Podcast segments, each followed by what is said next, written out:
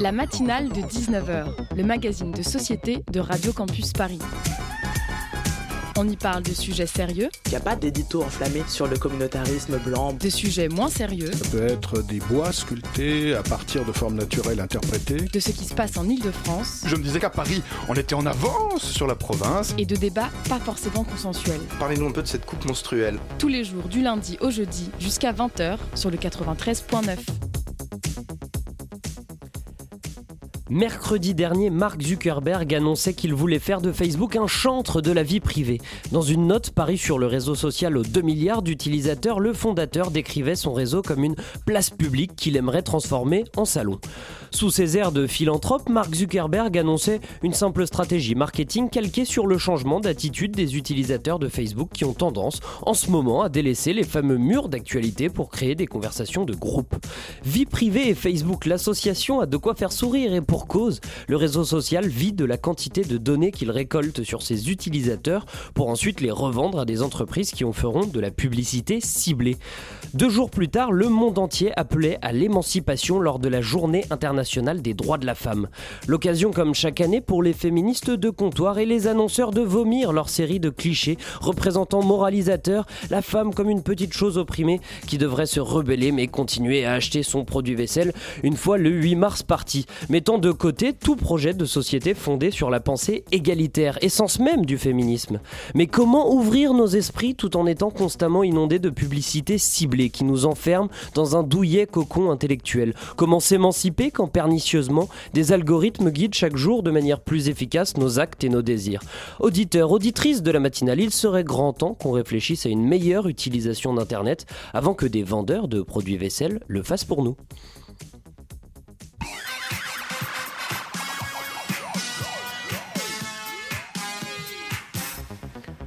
Et je tiens à préciser que je n'ai rien de particulier contre les vendeurs de produits vaisselle. Hein. S'il y en a qui nous écoutent, je les salue. Vous écoutez la matinale de 19h sur Radio Campus Paris et ce soir, nous démarrerons cette émission avec l'Institut Open Diplomacy qui organisera du 10 au 15 juin prochain le Youth 7 Summit. Une occasion pour les jeunes de transmettre leurs revendications au chef d'État de gouvernement du G7.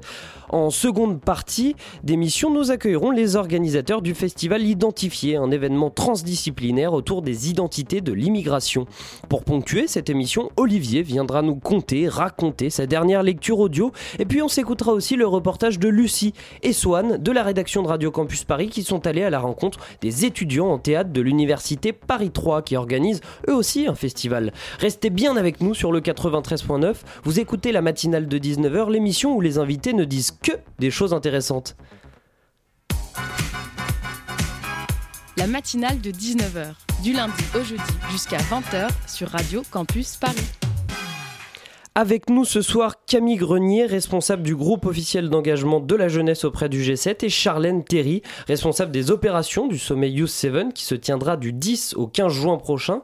Bonsoir Charlène, bonsoir Camille. Bonsoir. Avec moi pour mener cette interview, Tiffaine de la rédaction de Radio Campus Paris. Salut Tiffaine. Bonsoir les gars. Alors cette année, le Youth 7 et Open Diplomacy ouvrent le débat et organisent une, consultation pour sensibiliser les jeunes aux enjeux du G7. Cette consultation a démarré le 2 mars dernier, elle se finira le 18 mai prochain. Emmanuel Macron est lui aussi en pleine consultation citoyenne, alors j'imagine que vous c'était prévu avant, mais est-ce qu'il vous a piqué l'idée ou est-ce que de toute façon c'est nécessaire en ce moment d'ajouter un petit peu de débat à nos démocraties? Merci pour cette question. C'est vrai qu'il y a une petite concurrence, euh, un conflit d'agenda euh, en ce moment. Euh, il me semble que le grand débat se termine dans 4-5 jours, euh, donc ça nous laissera peut-être un tout petit le peu 15, plus, ouais. le 15, Mmh. euh, peut-être un peu plus de place. Euh, mais oui, je pense que c'est nécessaire. Euh, nous, c'est euh, quelque chose qu'on porte depuis, euh, depuis très longtemps, Open Diplomacy, de donner la voix euh, aux jeunes et aux différentes jeunesses sur euh, les problématiques de relations internationales, sur la diplomatie. Euh, ouvrir le débat, c'est aussi euh, apprendre à, connaître un peu plus ce monde qui parfois est encore entouré d'un peu de fantasmes. On voit que les jeunes, par exemple, sont les plus euh, sujets aux théories du complot. Donc pour nous, c'est quelque chose qui, nous, qui nous est très cher aussi. Et donner cette voix, on a voulu cette année pour le Y7, donc c'est une initiative qui est née en France en 2011 et qui nous revient puisque le G7 a une présidence tournante, donc euh, elle revient cette année en France. Et euh, on a voulu euh, lui donner un peu plus peut-être de, place et en, créant cette, consultation, cette consultation qui va durer un peu plus de deux mois sur, un des thèmes qui, est, qui est celui des, inégalités, un des thèmes portés par la présidence française et le thème principal, celui des inégalités qu'on décline en différentes inégalités. Quels seraient les, autres thèmes, par exemple, pour la présidence française? La présidence française, il y a plusieurs euh, grandes thématiques. Euh, donc les inégalités avec... Euh, alors, il, pose la problématique de, façon différente que, que la nôtre. il parle plutôt et principalement d'inégalités de destin. Euh, mais je, on n'est pas les porte-parole de la présidence française du G7, donc euh, euh, je ne vais pas rentrer plus dans les détails. indépendants. Voilà, tout à fait indépendant. Il y a un autre sujet qui est assez intéressant, c'est finalement de voir comment est-ce qu'on réintègre ou comment est-ce qu'on intègre mieux l'Afrique dans la gouvernance mondiale. Donc il y aura à ce titre, il me semble, pas mal de, de, de pays africains qui seront invités en marge du G7.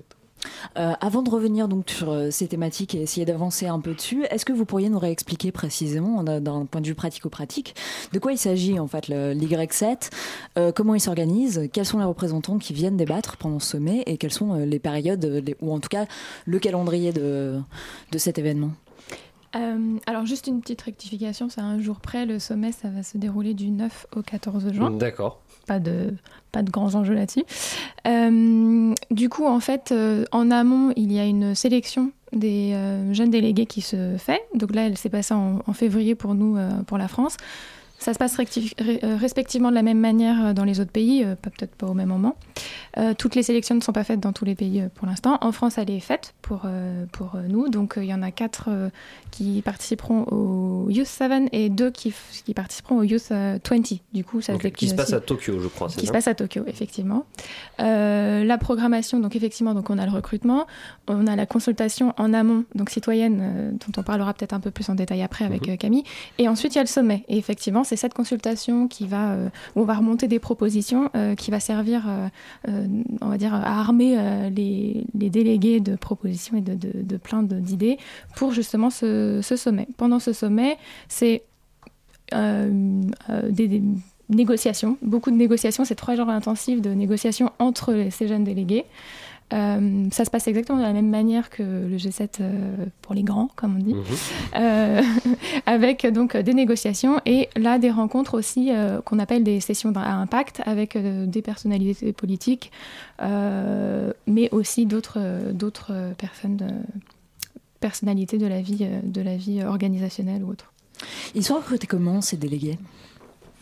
Ils sont mhm. recrutés à travers un process totalement transparent, ouvert et inclusif, euh, qui sont des termes très très euh, chers à notre euh, président Thomas Friand qui a, fondé l'Institut Open Diplomatie. On a fait un appel à candidature de mémoire qui a été lancé courant janvier, début janvier je pense. et ensuite on a, et ça c'est c'est quelque part une, des expertises qu'on a eues depuis les, les, 8, les 8 éditions du Y7, c'est de recruter euh, des délégués euh, et donc ça, ça, ça, se déroule au, cours d'un forum, le forum devenir délégué, qui s'est tenu euh, tout début février, le premier week-end de février. à travers lequel on va, donc il y a des simulations de négociation, on va, des formations, voilà, des formations aussi, mm. formation à la négociation, oui, et on va essayer de repérer finalement des profils qui, d'une part, savent négocier, s'y connaissent un peu en relations internationales, ont des profils complémentaires, c'est-à-dire qu'on veut pas quatre quatre spécialistes de la gouvernance internationale. On veut aussi euh, euh, des entrepreneurs, des spécialistes de la tech. Et donc, on a réussi à, vraiment avoir une, équipe assez solidaire, paritaire. donc, il y a trois enfin, deux délégués, que ce soit pour le G7 ou pour le, pour le G20. Donc, deux filles et deux garçons, et une fille et un garçon pour le, pour le G20. et, et, voilà, ça se fait. Il y a une limite d'âge? Limitage de 30 ans, 18-30 ans. Après 30 ans, on n'est plus jeune. C'est vrai, oh, mince, si des auditeurs de plus de 30 ans nous écoutent, vous n'êtes plus jeune, attention. Attention, je Mais par contre, vous pouvez toujours participer à la consultation, vous êtes les bienvenus, elle est ouverte euh, vraiment à tous. Mais oui, à tous, jeunes mm. et moins jeunes surtout. Mais euh, ce qui fait qu'au final, est-ce que euh, cette participation, ce, ce Youth 7, euh, c'est vraiment un catalyseur pour pouvoir avoir une incidence sur le G7 ou est-ce que c'est plus un, un, moyen, un levier ou un catalyseur de, carrière diplomatique? Je suis pas sûr, il faudrait revoir les CV de tous les délégués. Euh, je ne pense pas que tous soient diplomates aujourd'hui. Pas du tout. Euh, je pense qu'il y en a, par exemple, si on prend le cas d'Iris euh, de Villard, qui est notre, une des déléguées, euh, je suis pas sûr qu'elle ait vocation à devenir diplomate. Elle, elle est entrepreneuse, elle travaille dans la tech, elle est à l'école, à l'école 42. Euh, non, je pense que l'idée, et, et, on se pose, et nous quand on travaille, en tout cas moi, je me, je me pose beaucoup cette question de la représentativité. Euh, de la jeunesse, des jeunesses, comme euh, moi je préfère le, je préfère le présenter. Euh, c'est aussi pour ça qu'on a lancé cette consultation. Euh, et, euh, et l'idée, c'est que on donne plutôt qu'avoir de, de, de, de, se gargariser à être les représentants de la jeunesse, euh, on essaie de donner une perspective générationnelle euh, vraiment aux, aux, décideurs du G7.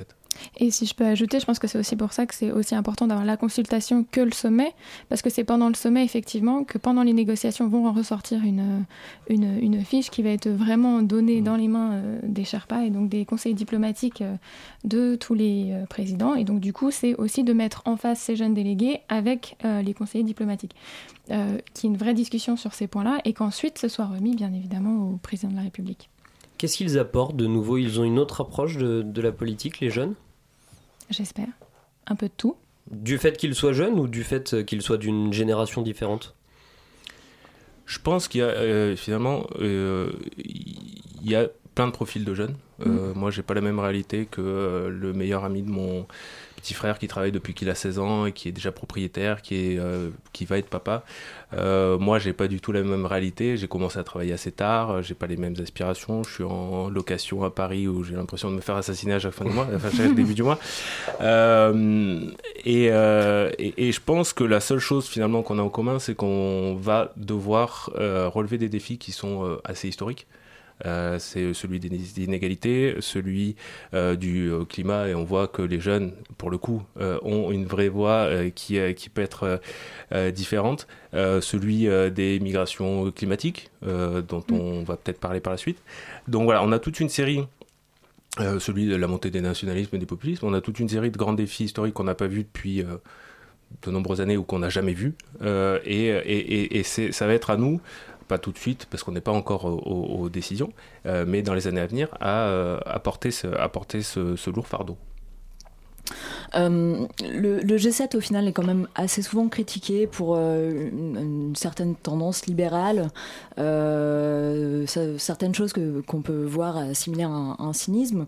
Là, le, le, les thématiques autour de l'inégalité vont peut-être cristalliser encore cette, cette configuration où au final sept pays qui détiennent les deux tiers de l'économie mondiale vont parler entre eux d'inégalité. Est-ce est quelle critique vous en faites, vous, de, du G7 Et est-ce que vous pensez qu'on peut participer au Y7 en ayant un regard critique sur le G7 bah, Je pense qu'il faut, surtout. Ouais. Euh, si c'est pour euh, participer, être d'accord avec tout ce qu'on nous dit, euh, ouais, ça sert pas à grand chose. Euh, mais je vous engage quand même à participer, même si vous êtes d'accord, bien entendu.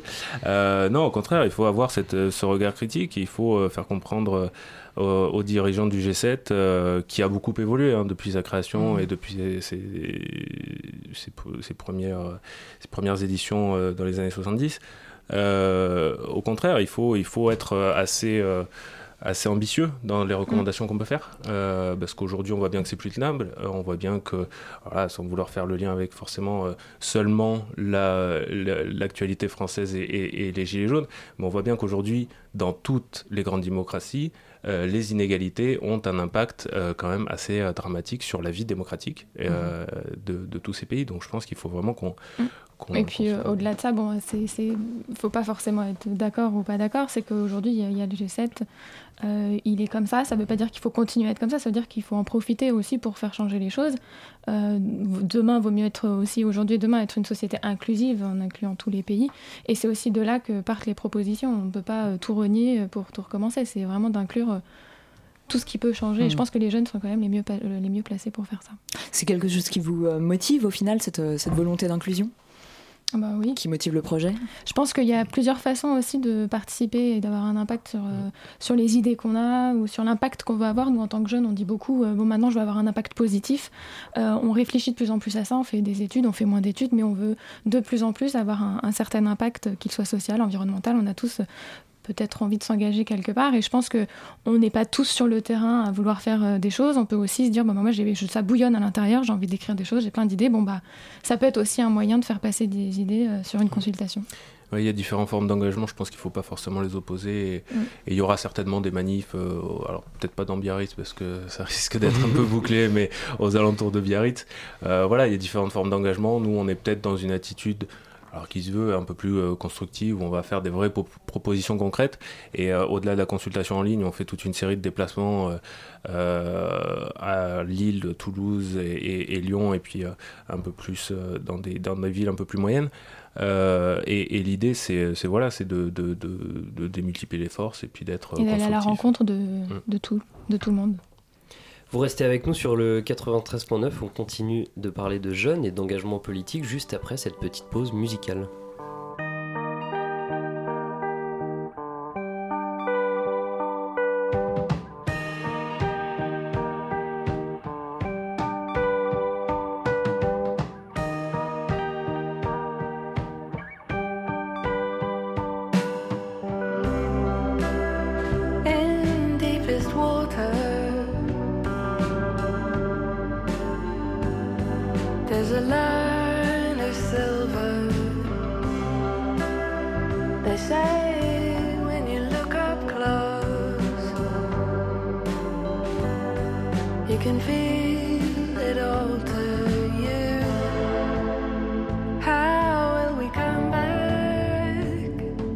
Again? rise and shine as holograms. You said, "Cause I will dance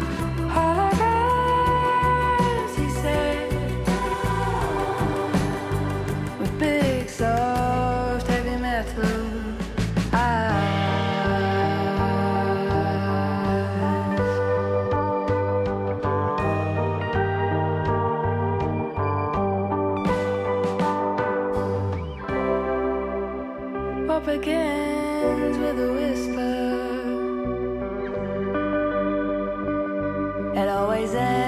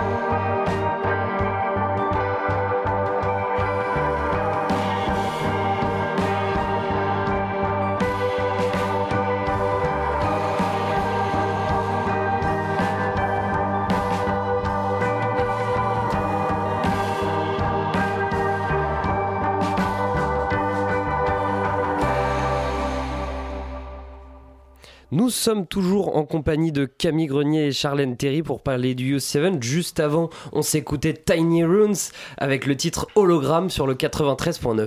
La matinale de 19h, le magazine de société de Radio Campus Paris. on est donc de retour avec euh, Camille Grenier et Charlène Terry euh, au studio de Radio Campus pour parler euh, du Youth 7 et euh, on parlait précédemment de- d'un outil qui est extrêmement d'actualité que vous avez mis en place pour pouvoir recueillir les avis euh, et les propositions euh, des jeunes de moins de 30 ans en France et dans les pays du G7 euh, à faire au G7, qui est la consultation citoyenne en ligne. Alors est-ce que vous pouvez nous expliquer dans les grandes lignes comment ça fonctionne, jusqu'à quand et comment elle est ouverte et comment est-ce qu'on peut participer? Oui, euh, merci. Euh, alors la consultation, elle, elle est euh, accessible sur euh, consultation.youth7, YOUTH7.fr. Euh, elle, est- elle a été ouverte, comme vous l'avez dit tout à l'heure, le, le 2 mars, lors d'un événement qu'on a, suite à l'apparition d'une tribune dans le monde par les quatre coprésidentes du, du U7. Et elle sera ouverte jusqu'au 18 mai. On fera une clôture à Lyon lors de l'un de nos déplacements. Euh, elle est ouverte à tout le monde, vraiment tout le monde. Il faut juste s'inscrire. Enfin, c'est quelque chose d'assez simple. Et, l'idée, c'était de questionner, de prendre des idées sur, sur quatre grands types d'inégalités qu'on a euh, identifiés. Alors, les inégalités économiques qui sont assez bien, euh, enfin, il y a une littérature assez importante là-dessus, ça fait beaucoup qu'on en parle, beaucoup de temps qu'on en parle, pardon. Les inégalités de genre, vous aviez un peu, vous avez tout petit peu abordé, euh, voilà, euh, sur, euh, sur cette fameuse question du 8 mars, en effet, je pense qu'on peut aller un peu plus loin qu'une journée euh, qui leur est dédiée, enfin, qui vous est dédiée, mesdames. Et et, et- et l'idée, c'est vraiment d'avoir des choses très concrètes. dans, encore une fois, je, je ne saurais assez insister sur, sur l'aspect concret des, des participations que l'on souhaite. Et puis, il y a deux inégalités qui sont peut-être un peu, un peu nouvelles et qui montent en, puissance quelque part. C'est, euh, et là aussi, vous en avez un peu parlé tout à l'heure, les inégalités face aux grands changements technologiques. Euh, donc, euh, par exemple, quand vous parliez de Facebook, tout le monde n'est pas égal face à Facebook. Par exemple, il y a une étude, les, les, personnes qui, qui relaient le plus de fake news sont les personnes âgées de plus, 65, de plus de 65 ans. Donc il y a une inégalité face à ça. On parle de médialittératie, on parle de illittératie.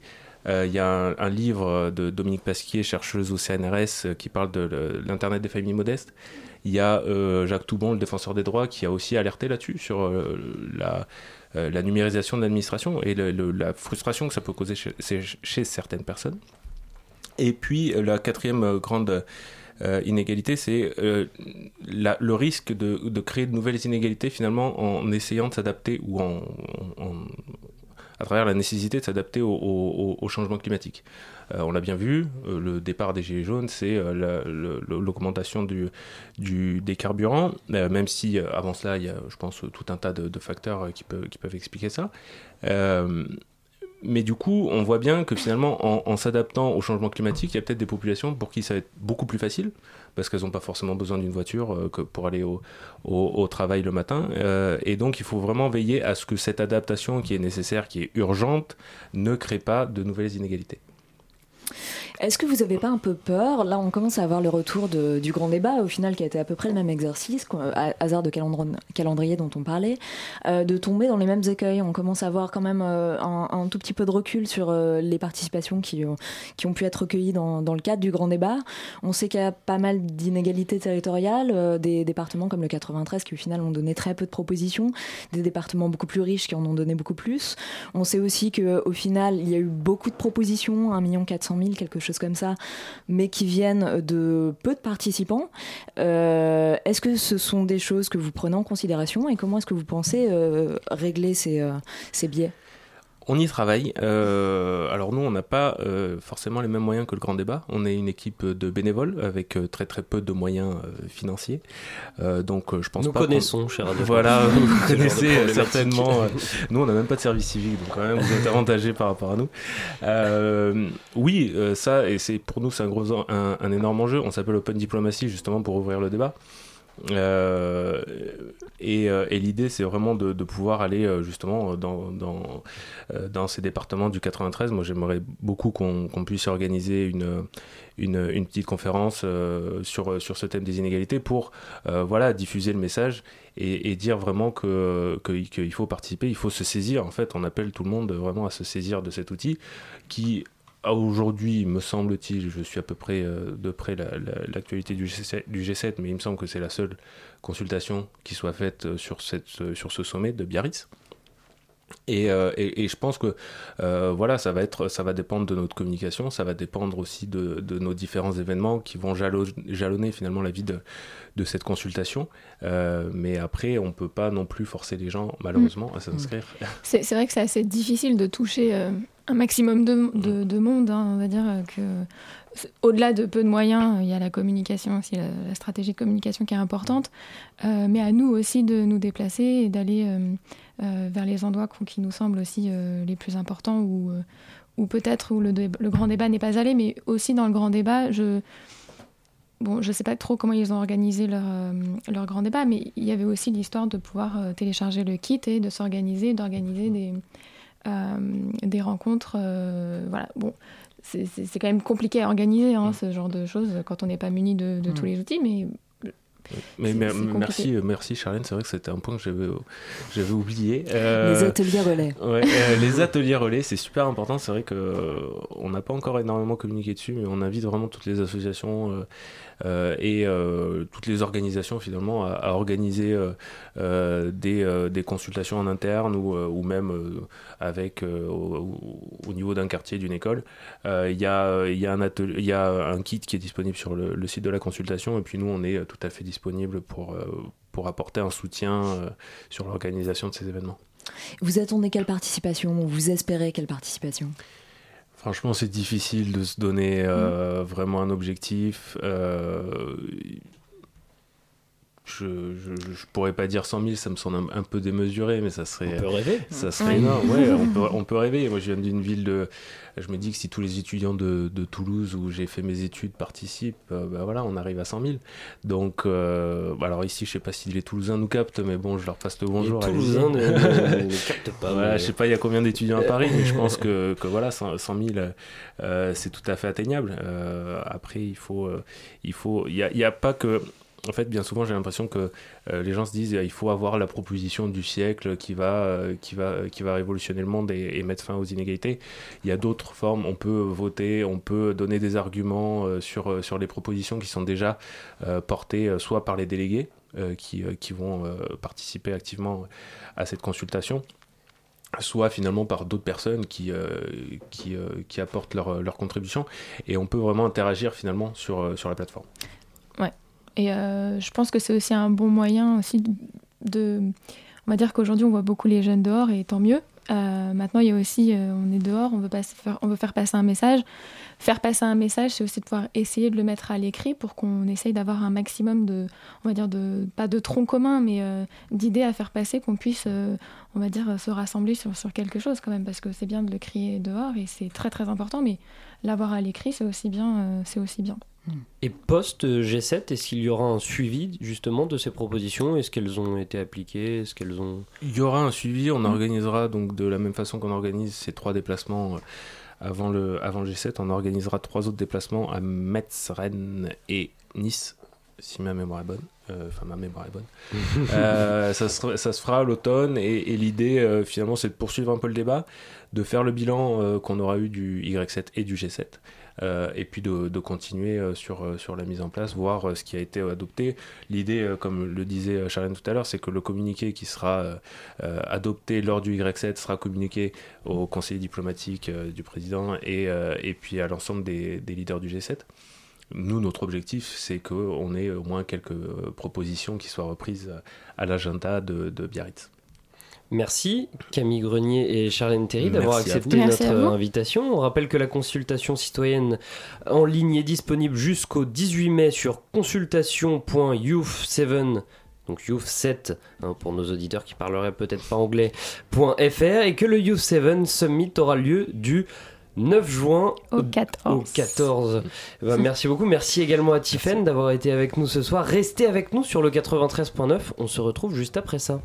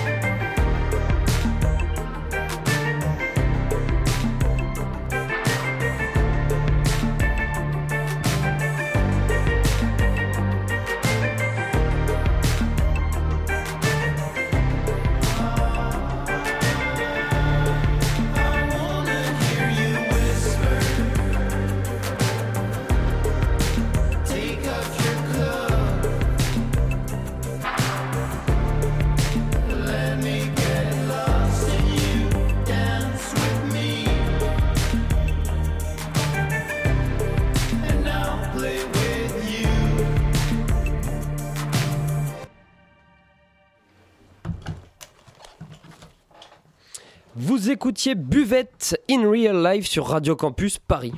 La matinale de 19h, le magazine de société de Radio Campus Paris.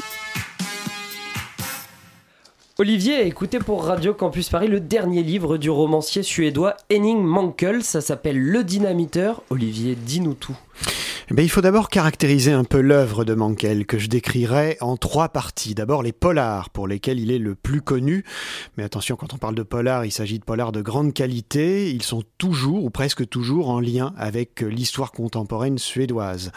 La deuxième catégorie de romans, ce sont les romans qui traitent des relations entre les Noirs et les Blancs en Afrique. Mankell a vécu en Afrique. Et puis la troisième catégorie de romans, ce sont un peu les inclassables, parmi lesquels on compte les chaussures italiennes, un roman fabuleux. Le dynamiteur fait partie de cette dernière catégorie. C'est bien l'histoire d'un dynamiteur qui un jour va sauter avec sa charge de dynamite. Oscar s'étira, appuya sa barre à mine contre un gros rocher et se dirigea lentement vers la paroi rocheuse. Il se mouvait doucement, comme pour ne pas réveiller la dynamite. Il grimaçait dans la chaleur et essuyait la sueur salée de ses yeux. Quand une charge n'explosait pas, un malaise se répandait sur tout le chantier. La dynamite était dangereuse. On ne savait jamais ce qu'elle allait inventer. Mais il fallait toujours que quelqu'un aille examiner le problème avec la prudence pour toute protection.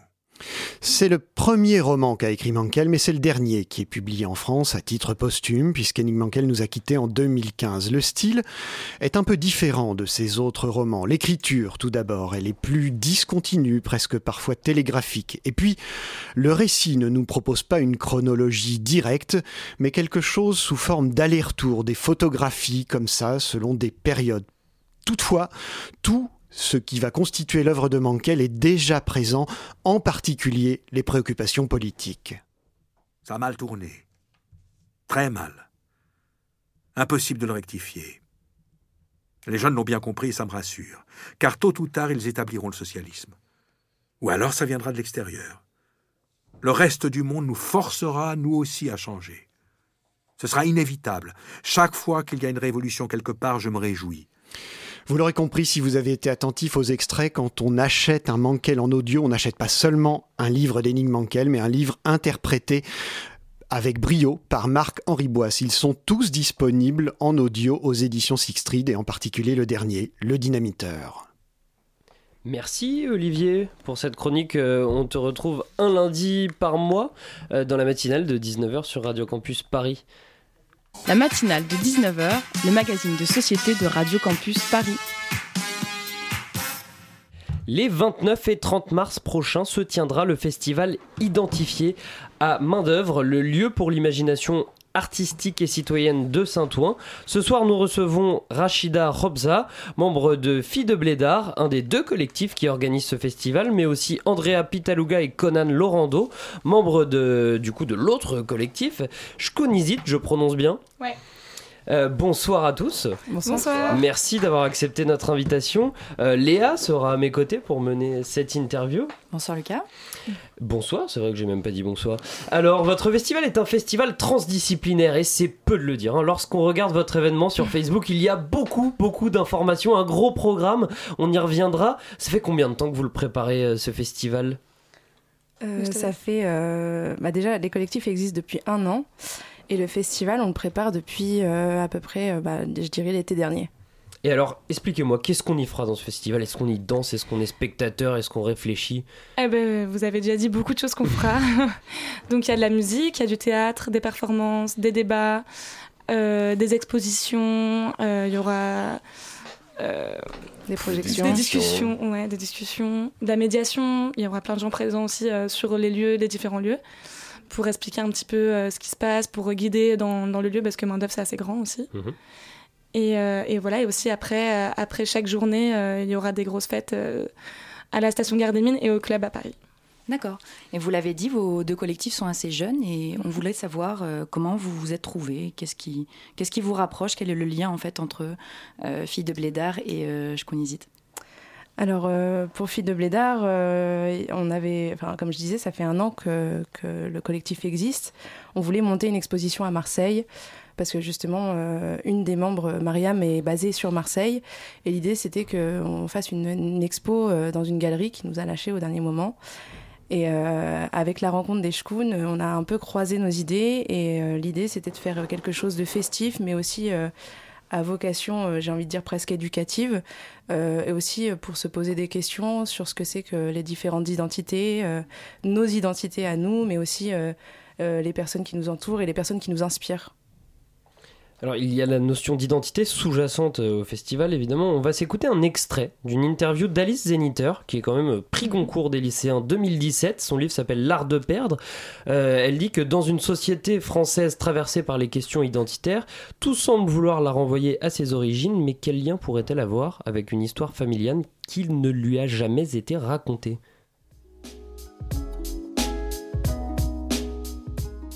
C'est pas juste une question de, guerre d'Algérie. euh, et finalement, c'est anecdotique le fait que, euh, le fait que ce soit l'histoire de ma famille. Euh, je crois que ce que je voulais écrire surtout, c'était un roman qui soit une, trajectoire de, migration.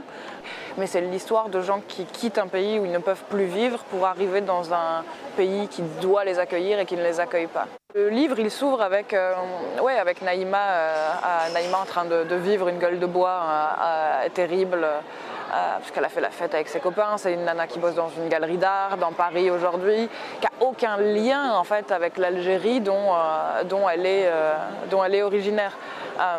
Euh, et l'idée, c'est de, justement de, de- de regarder à travers une, figure qui n'a rien d'exotique, qui n'a rien, qui n'a rien de stigmatisé non plus, de, voilà, de, retraverser, retraverser les, les- trajectoires des générations d'avant pour voir que tout ce qui est naturel à Naïma a été une découverte, un apprentissage, euh, parfois douloureux pour, euh, pour son père ou pour son grand-père. C'est pour ça que vous avez fait ce festival. Est-ce que c'est difficile quand on est un enfant de troisième, quatrième génération euh, de se trouver une identité? C'est un petit peu ça, mais les problèmes d'identité, c'est pas que les problèmes d'origine. Il y a plusieurs sortes d'identités différentes. Il y a les identités sexuelles, les identités d'origine, tout un tas d'identités auxquelles on, on a du mal à pouvoir toujours se, se rapporter. C'est pour ça qu'on a voulu faire ce festival, pour réussir à questionner toutes ces... À parler à tous. Voilà. D'accord, vous diriez du coup que vos deux collectifs, au-delà en fait des questions identitaires et des questions euh, d'immigration aussi, euh, vont vers euh, un objectif aussi de peut-être de convergence des luttes, euh, de militantisme un petit peu pluriforme, pluridisciplinaire, euh, qui toucherait voilà que ce soit les personnes racisées, tout ce qui est question queer, le féminisme, l'écriture Mhm. inclusive qu'on voit d'ailleurs dans le nom en fait du festival. Ouais, complètement. C'est ça. Tout est écrit en, en écriture inclusive. Moi, je ne savais pas comment je devais le, le prononcer. Est-ce que euh, l'écriture inclusive, euh, je dois aussi la prononcer à l'oral? C'est-à-dire, comment vous présentez vo- votre festival Que moi, j'ai dit identifier, mais est-ce que je devrais dire identifier et ES une Euh, question que je identifier me pose. Identifier. Ouais, Identifier, tout, identifier. tout simplement. Et donc, euh, quel genre de musique, pour revenir un petit peu Oui. au festival, puisque c'est c'est le sujet ce soir, quel genre de musique euh, pourra-t-on y écouter? Euh, bah, justement, euh, il y aura. Pareil, pas de frontières. On, essaye, on a essayé, oui, en tout cas, d'avoir euh, quelque chose d'assez éclectique. Euh, donc, je vais pas vous citer tous les noms parce qu'on aura toute la nuit, mais mais euh, il y a par exemple Mohamed Lamouri, je sais pas si vous le connaissez. C'est euh, c'est un homme qui joue, qui s'est fait connaître dans le métro, un aveugle, qui euh, qui joue euh, avec son piano, qui chante. Et euh, ens- ensuite, il y aura La Fonda, il y aura des personnes qui viennent de Londres, de Berlin, qui font. Il y a beaucoup de rappeurs aussi, des personnes qui font un peu de la musique dancehall, du jazz, de la soul et de la musique électronique. Et des gens qui font des performances. Après, il n'y a pas du tout que la musique justement dans le festival. C'est pour ça qu'on ne voulait pas juste axer ça sur un festival de musique, mais vraiment un festival culturel très très large. D'accord, donc c'est un festival, oui, euh, centré quand même autour du, du, mouvement de la fête et euh, et il y a pas mal de musique électronique, vous en parlez. On se demandait pourquoi vous avez choisi l'art en particulier euh, et voilà, essentiellement aussi la musique électronique, la musique techno, pour explorer ces questions. Est-ce que ça s'est imposé naturellement? Est-ce que c'est quelque chose que, qui, vous, qui vous intéresse, vous, en particulier, personnellement? Ou est-ce que c'est dans une vibe un petit peu générationnelle? Ça nous intéresse parce que euh, nos deux collectifs, Shkunisite et Blédard, on organise des soirées euh, à Paris. Euh, Nous, ça s'est fait avec Blédard un peu par la force des choses parce que voilà, il y avait cette question de de de- d'expo qui s'est pas faite et on avait besoin de financement pour euh, faire euh, monter ce festival aussi et avec Shkunisite je pense que je peux laisser euh, parler euh, Bah, Est-ce qu'on peut présenter Shkunisite Parce qu'on a présenté Fille de Blédard en début d'interview, mais Oui. pas Shkunisite finalement. Oui, alors Conan et moi, on est un peu les deux pièces rapportées de. D'accord. les deux personnes qui ont, qui ont construit, qui ont construit Shkunisite sont Sophia et Doran, coucou d'ailleurs. Euh, on les ils- embrasse. oui, on les embrasse. Ils ont créé euh, Shkunisite donc il y a un an maintenant. Au début, c'était euh, c'était euh, principalement des soirées très festives, chaleureuses, presque familiales en fait, où ils, ils disaient très fort qu'on pouvait venir avec chacun des membres de sa famille, etc., avec tous ses amis, ses voisins, partout, enfin tout le monde. Et, et donc ensuite, on a, ils ont eu cette idée de festival avec Filles de Blédard, avant que Conan et moi on arrive dessus. Et du coup, ils ont appelé du renfort et euh, ça c'est venu assez naturellement. Conan travaille déjà avec Doran à côté sur autre chose. Et, euh, et donc maintenant, euh, on est à fond sur ce festival et sur d'autres projets aussi culturels et on, on veut vraiment faire autre chose que juste de la fête. Vous avez Et- des Voilà. exemples par, par exemple? Oui, bah, par exemple, euh, ce qu'on veut faire, ce qu'on va faire par exemple samedi, on participe à la marche pour le climat, où on veut du coup essayer de rendre ça plus accessible aux, aux gens. Qui, la marche pour le climat qui était devenue un truc un peu ennuyant.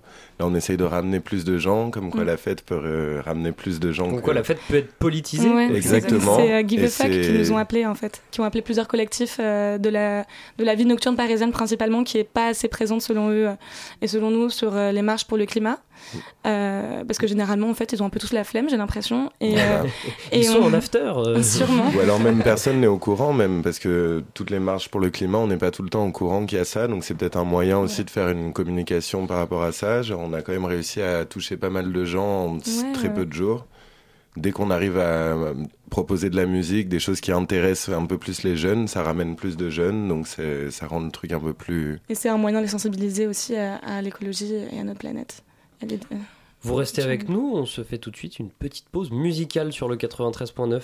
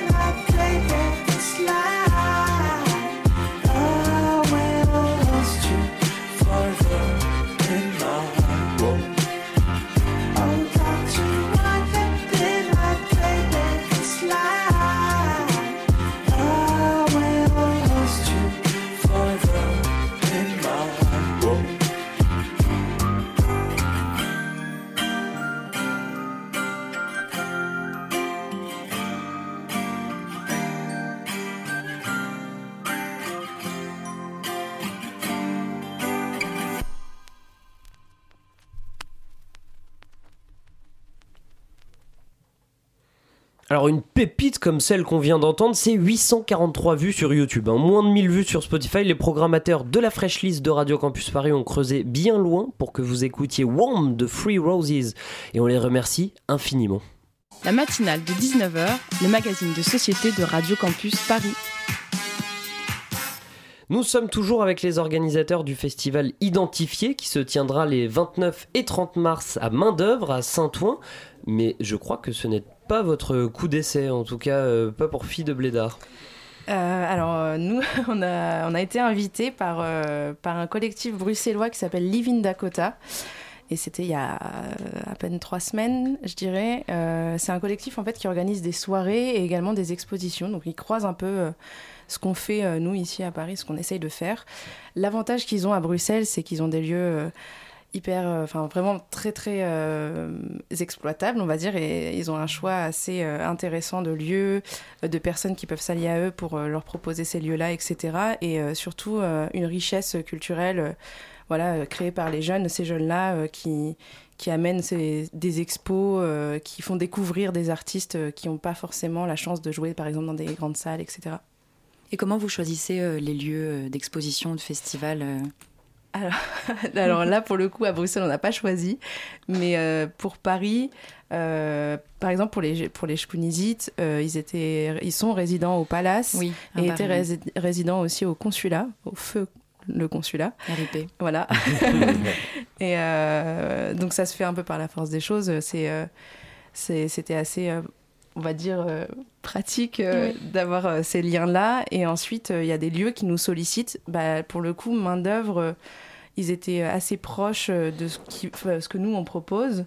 Ils travaillent beaucoup avec des associations, avec des, associa- des assos socioculturels, avec les jeunes, les jeunes du quartier, les jeunes de Saint-Ouen, des mineurs isolés. Et ça Mhm. regroupe vraiment ce qu'on fait avec les deux collectifs. Ouais, on s'est retrouvés, on trouvait ça assez cohérent en fait euh, de faire le festival là-bas. Euh, Il n'y avait rien qui nous posait vraiment de problème avec l'image et, et pareil pour eux en fait, ils étaient assez contents, euh, assez surpris aussi de notre programmation pour un premier festival, je crois. Mais... du coup, Une programmation ouais, tout à fait éclectique. Ouais. Et vous parlez euh, du coup de tous ces lieux euh, qui sont euh, assez riches et assez porteurs en fait de, de- de plein de, de plein de projets futurs.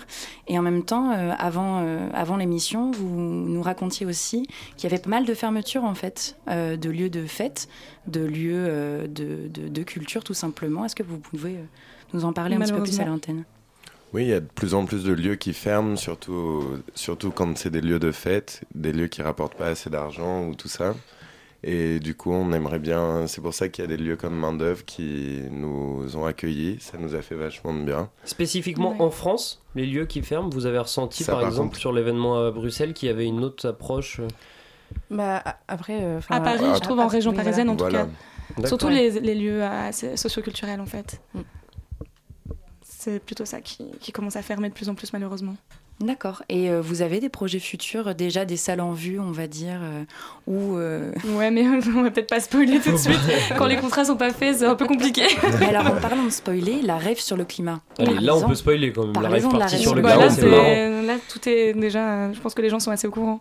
Mais la rêve pour le climat, donc c'est Give a Fuck qui, qui a contacté plusieurs collectifs, comme je disais tout à l'heure, euh, actifs dans la nuit parisienne, qui ont euh, chacun un réseau afin de toucher le, le plus de personnes possible euh, et, euh, et pour les ramener, euh, pour les ramener sur cette marche, qui est pour ramener des personnes qui à la base ne viendraient pas d'eux-mêmes. des collectifs et aussi des, des labels. Mm. Euh, parce qu'il y, a- enfin, il y a quand même des, on va dire des têtes d'affiche et c'est Oui. bien que tout le monde puisse se mélanger. Je pense à Headbanger, il y a les boucans aussi. Oui. euh, dont vous Alors, il faut faire la, la distinction, qui- c'est qu'ils ne seront pas forcément présents. Ils soutiennent Ouais, ouais, ils tous. soutiennent la cause. Et, euh, Voilà. et voilà, ils nous soutiennent tous. Ils partagent notre événement, ils partagent la cagnotte aussi. Ouais. Euh, donc la cagnotte, elle sert à financer le char. Et aussi, s'il nous reste de l'argent, on, va les, on va tout donner à des associations pour l'écologie. Une Ce qui est cagnotte qu'on peut retrouver où Qu'on peut pour nos retrouver auditeurs sur tous les collectifs et sur tous les l'événement. Ouais. Ouais, sur l'événement Rave pour le climat. Événement Facebook. Événement Facebook, sur pardon. l'événement Facebook euh, Rave pour le climat. Ou sur le Instagram de Give a Fuck Now. Et est-ce qu'ils sont gratuits ces, ces événements? Mais bien sûr, en fait, là, pour la Rave pour le climat, en fait, c'est même pas nous, on, on- personne se fait de l'argent, on en dépense au contraire. Et euh, donc, euh, oui, c'est gratuit. Notre festival n'est pas gratuit. Notre festival est à 7 euros l'entrée à main-d'œuvre en pré-vente et euh, 9 euros sur place. C'est ça. Ouais, c'est ça. Mais tout ça, c'est pas grave parce que Radio Campus Paris fait gagner des places. Oui. Euh, donc vous me confirmez, c'est bien deux passes, euh, deux jours. Exactement, sur main d'œuvre. Donc le pass de jour, c'est vous pouvez tout voir. Vous pouvez voir euh, des, des, des événements, les expositions, vous pouvez voir les DJ sets, les conférences. Les Euh, performances. Vous pouvez même perf- venir avec vos enfants, il y aura des ateliers pour les enfants. Et ben venez Il y a avec- des si on a des des, projections. des Avec auditeurs qui ont des parents, enfants, Avec on ne sait jamais. Les grands-parents, tout le monde. En tout cas, qui ont des parents, sûrement. Merci à vous d'être venus. Merci d'avoir accepté votre, euh, notre invitation. Euh, on rappelle que le festival Identifié se tiendra les 29 et 30 mars à Main-d'œuvre, à Saint-Ouen. Venez. Euh, donc, on fait gagner des places. Vous retrouverez ça sur nos réseaux, hein, sur les réseaux de Radio Campus Paris 93.9. Merci également à Léa d'avoir été avec nous ce soir. Merci. Merci Léa. Merci Léa.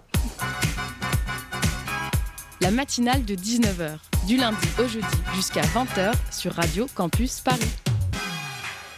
Du 11 au 23 mars, l'association théâtrale des étudiants de Paris 3 organise un festival à la Sorbonne Nouvelle. Lucie et Swan en ont profité pour rencontrer des jeunes compagnies qui se produisent pour la première fois.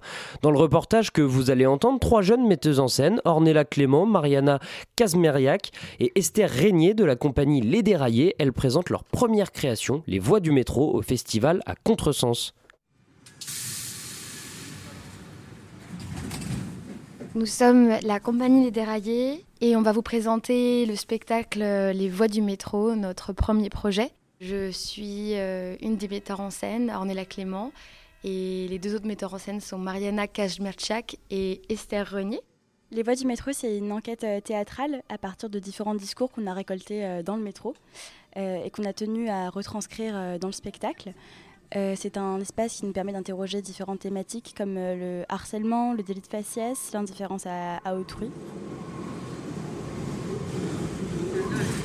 Les voix du métro, c'est le spectacle qui parle du métro, mais qui dépasse cette réalité du métro pour parler de, de nos, nos idées, de nos, nos fantasmes, de notre interprétation de, de la réalité. On le connaît tous, car on le prend tous, mais on on n'a jamais pris en fait réellement le, le temps de s'interroger. Bah tiens, le métro, euh, bah, qu'est-ce que qu'est-ce que ça nous dit sur la société? Qu'est-ce que ça raconte en fait sur nous Bonjour à tous et bienvenue dans le Pickpocket Show Pickpocket Show, l'émission qui prend les pickpockets la main dans le sac Vous les avez sentis près de vous, effleurés, suspectés. Lequel d'entre eux a-t-il bien pu profiter de votre inattention pour vous dérober quelque chose On travaille avec une équipe de six comédiens. On travaille également avec un créateur sonore qui s'appelle Hugo Luret. Chacun apporte quelque chose de nouveau le, thé- le spectacle est fait de textes que chacun a apporté. C'est les textes, euh, les mots, les paroles qu'on a entendues au métro, qu'on utilise dans ce spectacle.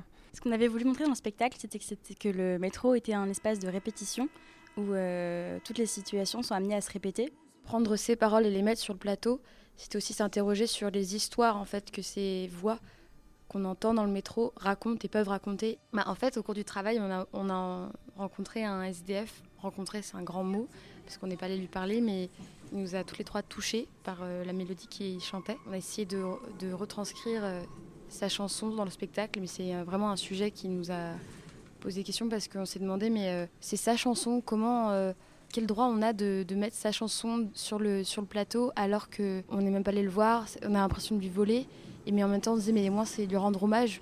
Pour moi, dès qu'on doc- documente l'espace réel, l'espace du métro, on se demande plusieurs questions sur euh, est-ce qu'on peut vraiment parler de, SDF, de sans-abri? Est-ce qu'on peut vraiment parler de, de tous les immigrés au métro? Parce qu'on ne connaît pas leur situation. Donc, euh, on se pose beaucoup de questions sur la légitimité de notre spectacle, de notre texte. Les Voix du métro sera présentées dans le cadre du festival À Contresens, qui est un festival organisé par euh, l'association théâtrale des étudiants de Paris 3, qui aura lieu le 14 mars à 20h30 et le 15 mars à 19h30. Vous pouvez nous suivre sur Instagram, euh, si les déraillés, et nous retrouver à contresens. On ne peut pas le dire, on ne peut pas le dire. Mélodie, tu le dis, tu le dis, tu le dis. Oh, je suis un sans-abri, on ne veut pas de lui, on ne veut pas de lui. Je suis un sans-abri, Mélodie, tu le dis, tu le dis, tu le dis. Pour tout renseignement, rendez-vous sur le site atep3.fr pour réserver les spectacles diffusés pendant le festival à contresens. La programmation est variée et surtout gratuite. Il est venu le temps pour moi de vous dire au revoir et de remercier Tiffen et Léa pour leur co-interview. Un grand merci à Margot et PH pour la réalisation, à Bettina pour la coordination. Surtout, restez bien avec nous tout de suite, ces pièces détachées sur Radio Campus Paris. Camilla, es-tu là? Oui, bonsoir. Oui. et Alors, de quoi vous soir- allez parler ce soir? Mais ce soir, on va parler des familles. C'est, euh, on a une invitée, s'appelle Clotilde Dagnon. Elle va nous parler de sa pièce, Les bois dont je suis faite, qui se joue au théâtre des Bellevilles.